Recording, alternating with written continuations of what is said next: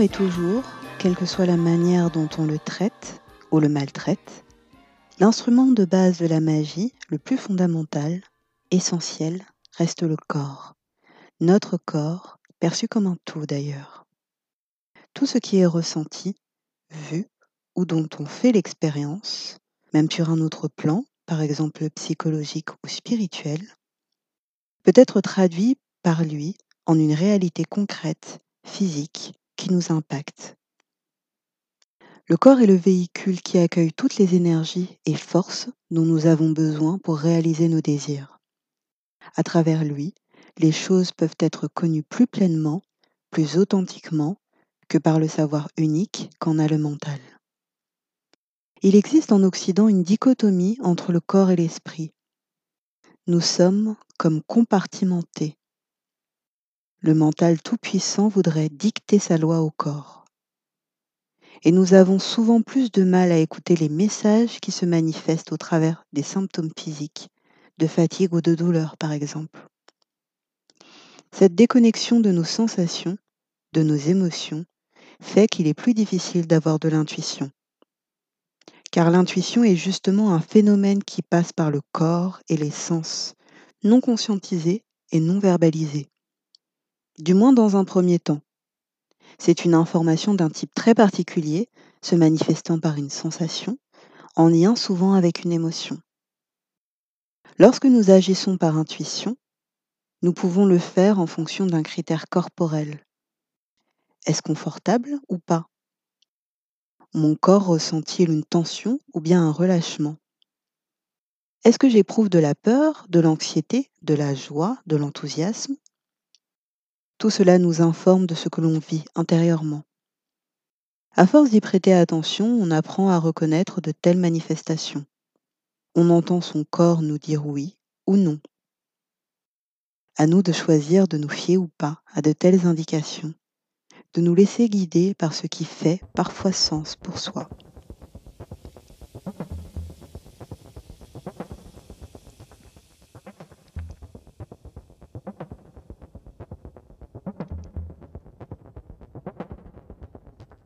Voix du cœur, voix de l'âme.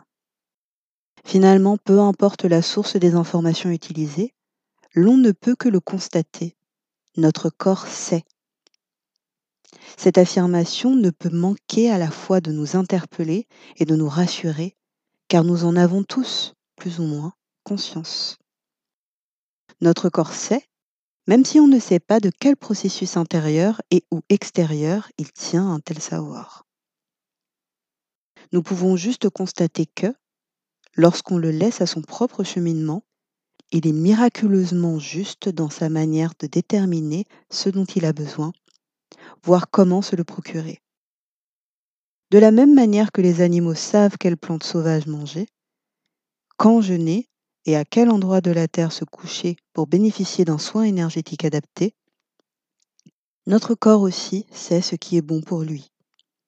Parce que nous l'avons longtemps inhibé, parce que nous avons donné le pouvoir à d'autres de savoir à notre place, nous devons réapprendre à lui faire confiance, à nous faire confiance. Éveillé, le corps connaît, comprend et nous révèle le mystère de l'être à travers nous. Ce retour vers nous-mêmes est une question de disponibilité, de confiance et d'écoute au langage du corps.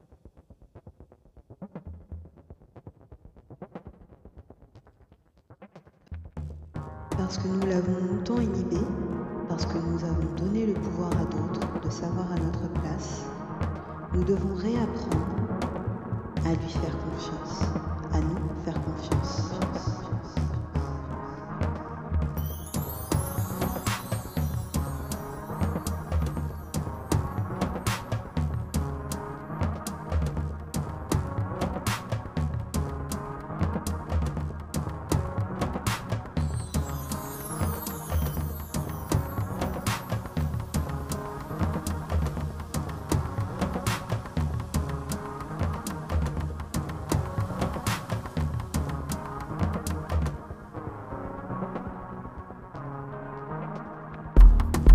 L'intuition est un don sacré et la raison, une fidèle servante.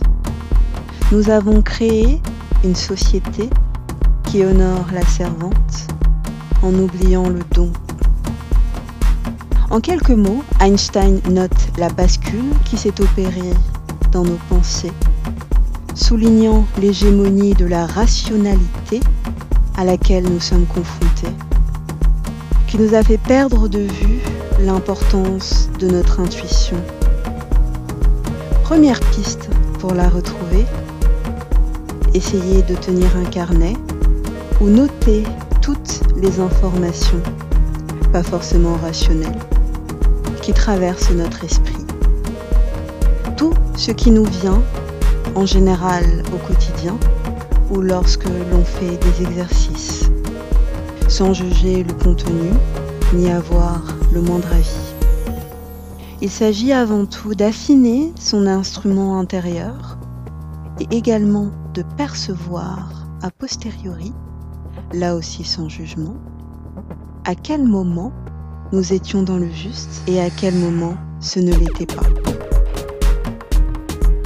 Car la mauvaise intuition n'est pas de l'intuition, mais un désir, un préjugé une projection, une fantaisie de l'imagination prise pour une intuition. L'intuition est une seconde de clairvoyance, par définition impromptue, d'où l'importance de cultiver une attitude intuitive au fil du temps, laquelle constitue un choix et un art de vivre dont voici quelques clés relaxer régulièrement, faire preuve de patience, être honnête avec soi-même, activer la transe.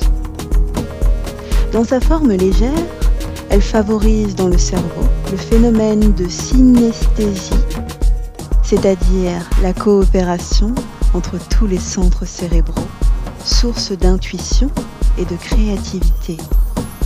Lorsque l'on évoque la transe, on pense à des pratiques plus ou moins ésotériques servant à invoquer les esprits au sein de tribus exotiques. C'est oublier qu'elle fait partie depuis toujours de notre quotidien. Les rondes populaires dans les bals étaient des pratiques de transe, tout comme les fêtes techno actuelles.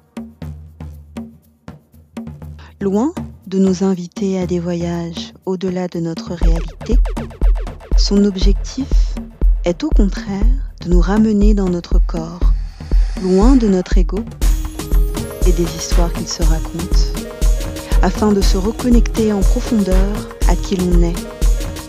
En soi, le principe de la transe est assez simple. Il s'agit de danser sur une musique intense et rythmée afin de parvenir à s'oublier et de laisser son corps exprimer ce qu'il a à exprimer. Rien que de très évident. En principe, car lâcher le contrôle de son mental sur son corps est plus complexe qu'il n'y paraît. La transe est un travail basé sur la musique et des inductions variées afin d'aider le corps à entrer dans un espace de transformation, soit en faisant des mouvements systématiques des jambes, soit de la tête, soit des pieds, en les répétant et les répétant quasi infiniment, jusqu'à ce qu'épuisé, il finisse par lâcher sa volonté et qu'il entre dans la transe. Cette exploration du lâcher-prise, l'écoute des résistances, le mal au cœur diaphragmatique, par exemple, permettent alors de révéler les différentes empreintes et emprises auxquelles nous sommes tous confrontés. On peut dire qu'elle correspond à tout un travail de dépossession salutaire. Quelque chose qui était organisé se désorganise pour se réorganiser autrement, en laissant s'immiscer toujours un peu plus d'énergie, de présence au monde et d'intuition.